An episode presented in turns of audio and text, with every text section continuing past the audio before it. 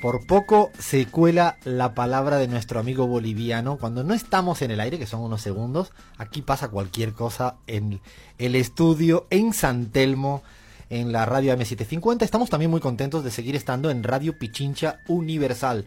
En Ecuador, a esta hora, también lo escucha la gente en Ecuador.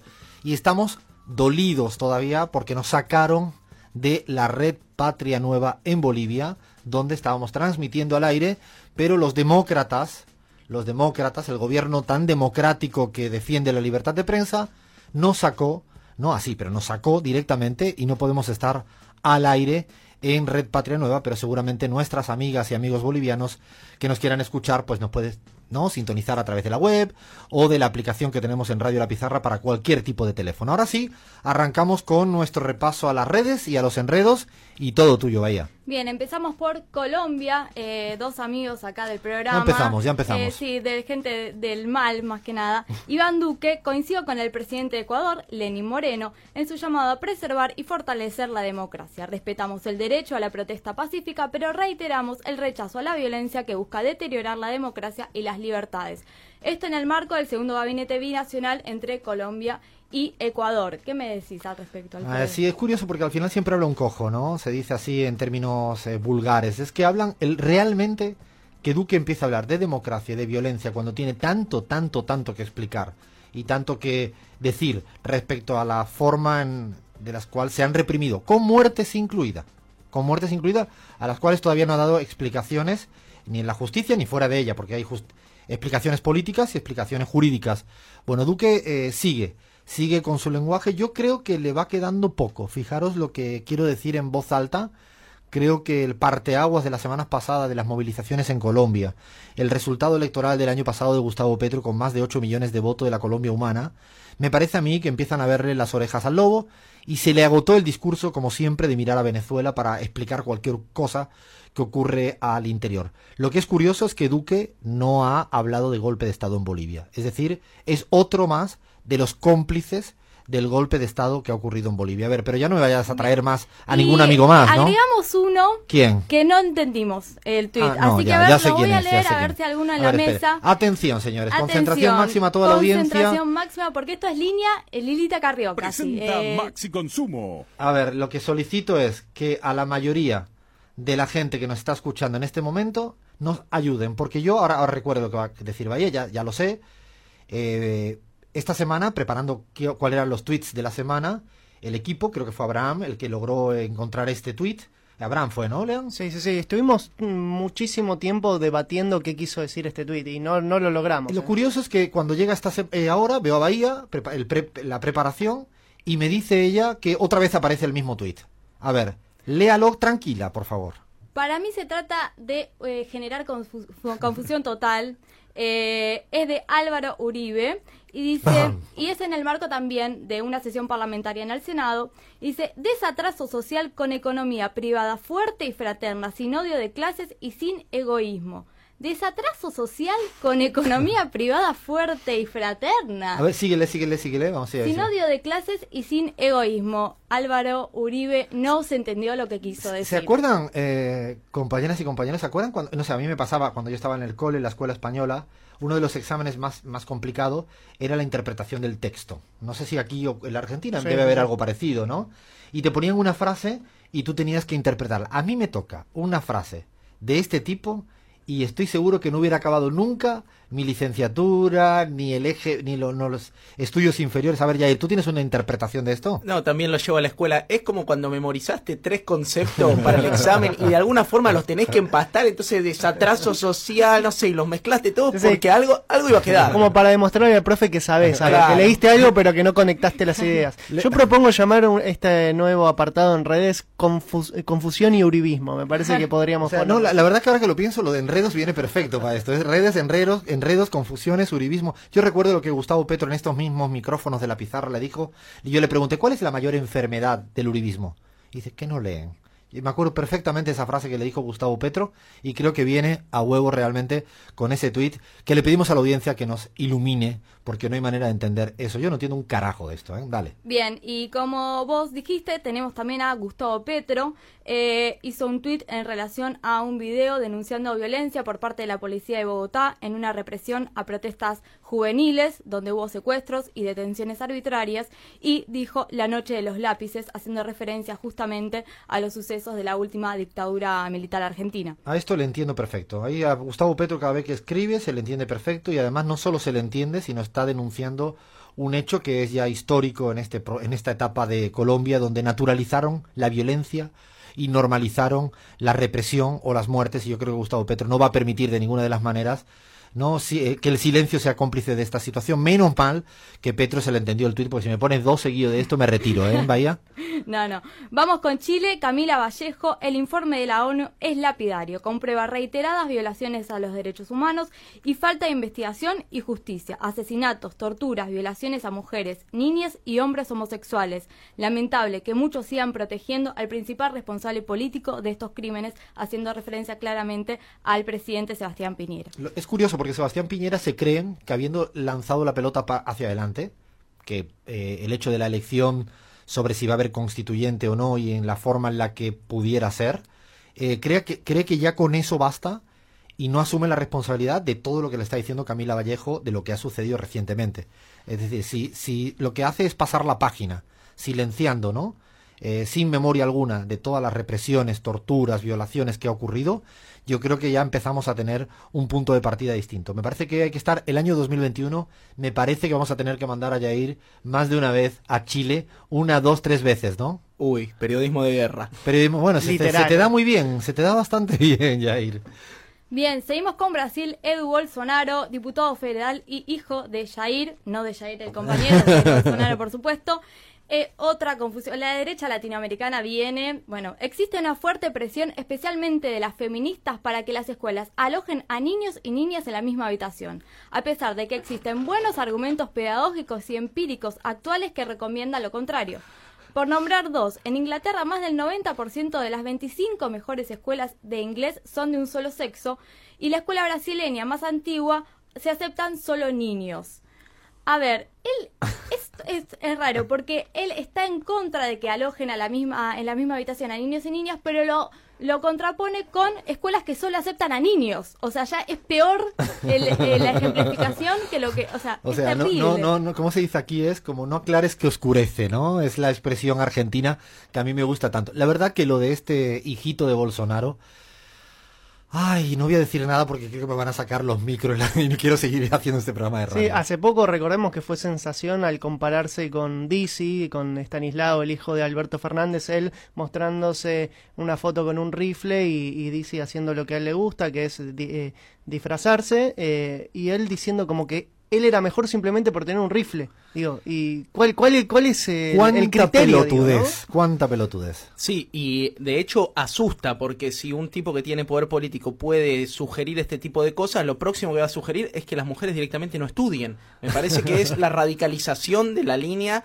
eh, de la ultraderecha y ya no tienen ni filtro. Yo agrego una, una última información también, que el titular de la Fundación de Artes en Brasil, hace poco, que se llama Dante Mantovani, eh, en su momento dijo que el rock hacía apología del aborto, del feminismo y de las drogas y eh, se mostró en contra de los artistas de rock en Brasil diciendo como que casi hay que prohibirlo. A, ese nivel de, en ese nivel se maneja. Ahora escuchando el tuit que dice que o sea que lee Bahía y lo que tú comentas, eh, Lean, me parece que hay un momento donde deben ser ya muy creativos para ser tan fachos, ¿no? Porque ya no se puede ser tan facho, ya lo que hacen es este tipo de atrocidades. Yo creo que debe haber, no sé, me imagino a, a Bannon, ¿no? Que es uno de los asesores ahí diciendo, bueno, esta es la fachada mayor, ¿no? Imagino un WhatsApp, ¿no? Ahí, a ver quién tiene la ocurrencia de más, ¿no? De la fachada mayor. Y esto realmente, eh, como bien decías, es que al final el argumento es como de una discriminación negativa respecto a la mujer. No es que ni siquiera ya eh, que no convivan juntos, que me parece que en el siglo XXI plantear eso es reír por no llorar.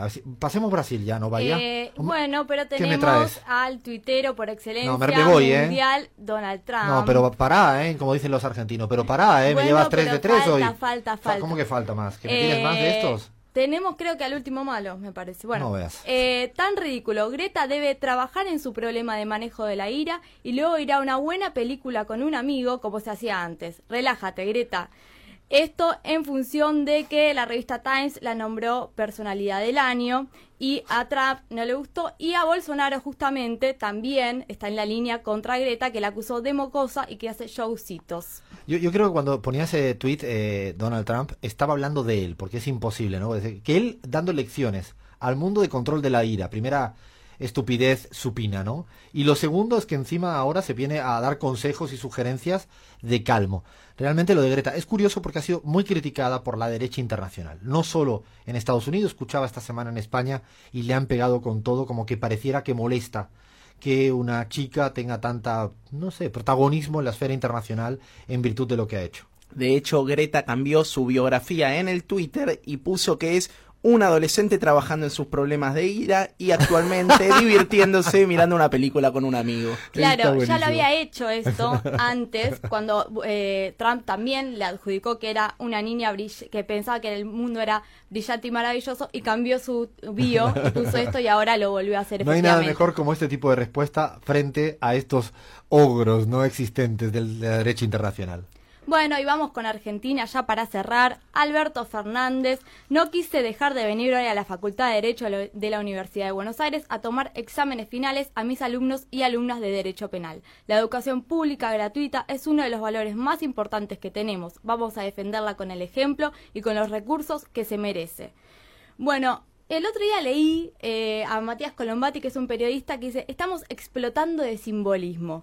Y hay un poco de esto en, lo, en los signos y las cuestiones que va haciendo Alberto en estos cuatro días, que tienen que ver con ir manejando hasta el Congreso, ir a tomar examen final a la UBA. Bueno, son pequeñas cosas que hablan de un cambio efectivamente de... Lo de- interesante en esto, Bahía, es que yo creo que el, eh, eh, cuando el, el simbolismo como este, ¿no? que es un guiño explícito a la educación pública, ¿no?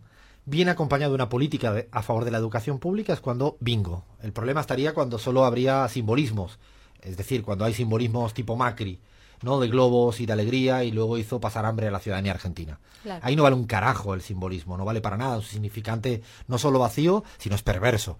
En el caso este, lo interesante es que si al final, cuando toque la hora de la verdad, mejora la el presupuesto para la educación pública, el simbolismo conecta, hace un link, y yo creo que eso es lo virtuoso. Eh, me parece que Alberto Fernández lo que está procurando en este momento es estos símbolos que vayan acompañados de políticas reales que cambien la materialidad de las cosas, y me parece que en este juego eh, lo interesante es que ahora picaron todos el anzuelo, porque hasta los opositores están hablando esta semana de la pinche clase que dio Alberto Fernández en la universidad. Es decir, el eje es la educación pública. ¿Y cómo lo hizo? Con ese símbolo. Empieza a poner a toda la oposición mediática rápidamente a hablar de lo que él quería hablar. Y a veces yo creo que eso es mucho más inteligente cuando con un gesto vale, mil, vale más que mil palabras. ¿Hay más de Argentina? Tenemos sí, ¿no? Bien, eh, sí, tenemos a Joseph Stiglitz eh, en buena hora, Martín Guzmán, nuevo ministro de Economía de Argentina. Estamos hablando del economista y profesor estadounidense que tuvo varios premios y es reconocido internacionalmente, saludando al nuevo ministro de Economía. Y tenemos un último de alguien que me parece justo traer a redes y enredos. Luli Salazar, me parece que lo teníamos que poner antes de fin de año, porque viene tuiteando de manera contundente y dice, qué vergüenza ver que Juliana y Fa- Fabiola son trending topic para los comentarios, por comentarios machistas y clasistas comparándolas. Les encanta someter a las mujeres a la competencia constante. La única comparación importante en los próximos años es con las angustiantes números de pobreza. A ver, pero explícame un poquito más, porque explícale a la audiencia, incluso no argentina, quién es. Vamos a explicar. Luciana Salazar es una vedette, una modelo, una, em, Conductora una conductora de televisión que en los últimos tiempos viró su perfil público y es casi una tuitera política eh, de calidad suprema, con muchos datos de último momento. Muchas fuentes. Mucha fuente, mucha fuentes. posición política. Me parece que está... Muchos seguidores y muchos likes. Este, Muchos este seguidores. tweet tuvo 14 mil likes eh, Ah, bueno. Ah, bueno, juega en primera. Por lo que hay que ponerle un ojo a Luciana Salazar porque de vedette está asumiendo un papel casi de analista política. Algo parecido a lo que sucedió con Pamela Anderson en Estados Unidos, Sí. que viró mucho su perfil y ahora es una, bueno, no te digo una dirigente política, pero sí una líder de opinión. No, de hecho defiende incluso el proceso bolivariano más de una vez y pone Exacto. nerviosa a toda la oposición. Eh, seguimos con Argentina porque tenemos más cosas para un poco entrar eh, a radiografiar como redes, como planteaba eh, Bahía, pero también a ver qué han dicho los medios de comunicación en nuestro Se Te Nota Demasiado respecto a la toma de posesión de Alberto Fernández el día 10, porque dio mucho que hablar. Así es, y empezamos con Infobae que dice No, compañía Infobae otra vez. Infobae, ustedes saben que es nuestro es el favorito, medio es el favorito de Bahía. favorito No de tuve nada que cabecera, ver, ¿eh? un medio totalmente objetivo, un medio que no está atravesado por intereses Abraham políticos Verduga nos para diría nada. es independiente, imparcial, neutral, con ese tono así que él tiene guayaquileño que a mí me encanta. Él diría que estos medios independientes, imparciales, Infobae número uno. Infobae es la premisa fundamental del medio imparcial, ¿no? Yo, yo creo que Clarín y La Nación al lado de Infobae son la izquierda a diario. ¿eh? Totalmente. De hecho, ahora, ahora que, perdona un momento, eh, Yair, ahora te dejo, pero es, Infobae es eh, del listado de los pelotudos obsesionados por la primicia de la editorial que hacía. Él dijo cualquier cosa a la llegada de Evo. Viene de Cuba. No le llegaba de Cuba, además llegó con un vuelo de Aeroméxico. Él estaba en México, pero como los periodistas son tan patéticos, muchos de ellos, van, no se enteran además. Entonces van, hay una frase en Argentina que a mí me encanta, la aprendí, es, ¿cómo es? Lanzando eh, verdura o fruta, ¿no? Mandar fruta. Mandando fruta, sí. Ah, Esa me encanta. Y estos mandan fruta todo el tiempo, ¿eh? Y queda una pregunta que también se desprende de tu editorial. ¿Es gratis esto? ¿Hay algún costo para los medios? ¿Qué pasa con los medios que construyen este tipo de significación? ¿Quién los juzga? ¿Cuál es eh, su balance frente a la Si sociedad? le hicieran un examen, salen pero suspendidos totales, como diría alguien. Sin lugar a dudas. Bueno, entonces Infobae titula Compañero de Piquete, la canción que sorprendió en la asunción de Alberto Fernández. Vamos a escucharla un poquito, tenemos ahí... A un- ver, a ver, pero ¿quién es? Cuéntame a mí quién es. A ver, suena, suena, suena. Este es El Vivo, Sudor Marica, Vamos, vamos.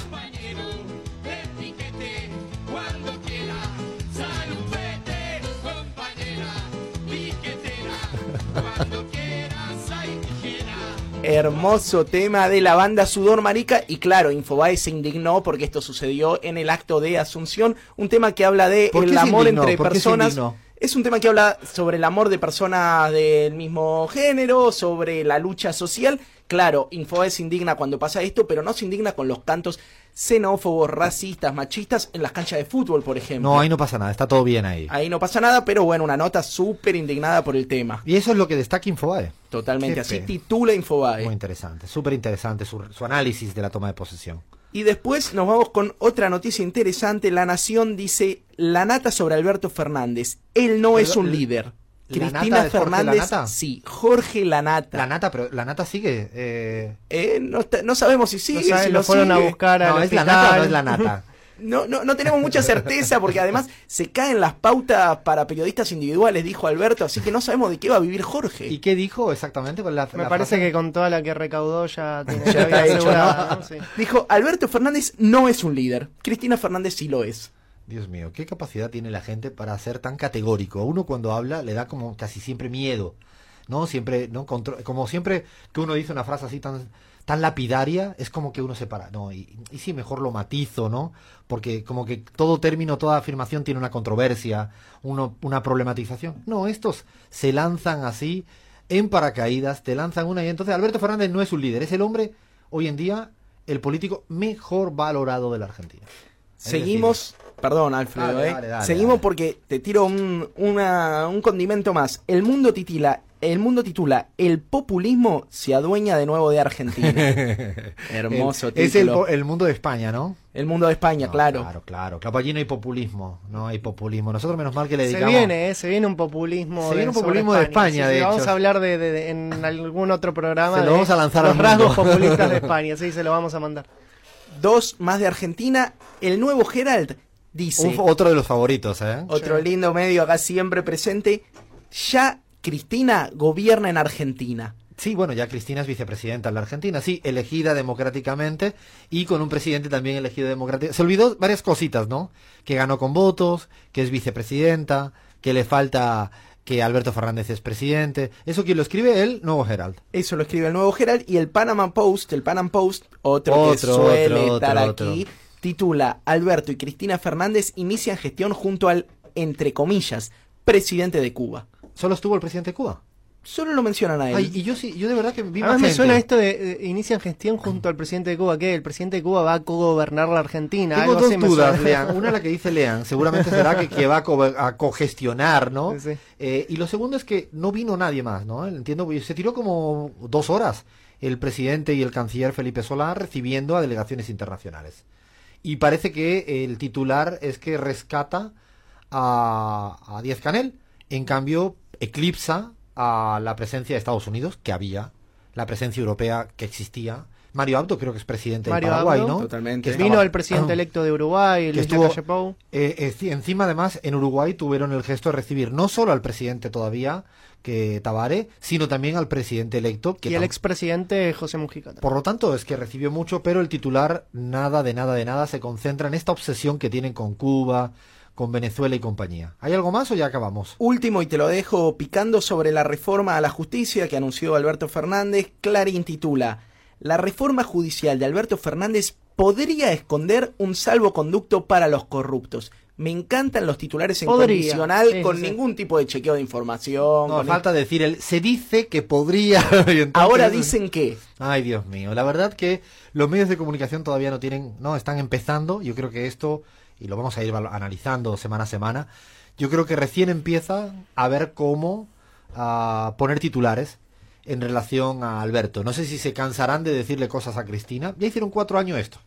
Y le salió, lo voy a decir en argentino y mal dicho, le salió como el orto. Es decir, estuvieron cuatro años seguidos sin dejar un día pasar de disparar a Cristina Fernández de Kirchner. Cuatro años. Perdieron por goleada en primera vuelta.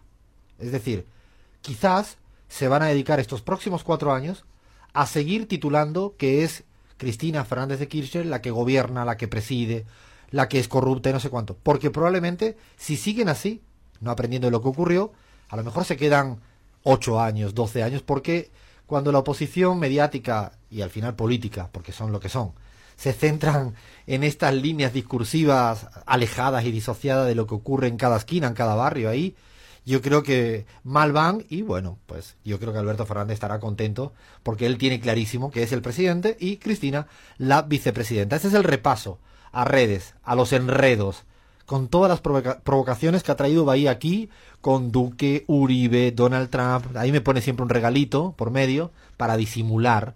Y luego me viene el otro lanzándome todos los titulares en contra de lo que dicen de la Asunción. Así que con este humor que tengo en lo alto, ahora nos vamos a tocar un poco la pelota con el Flamengo, fútbol y política, pero hacemos una parada en el camino. Esto es La Pizarra.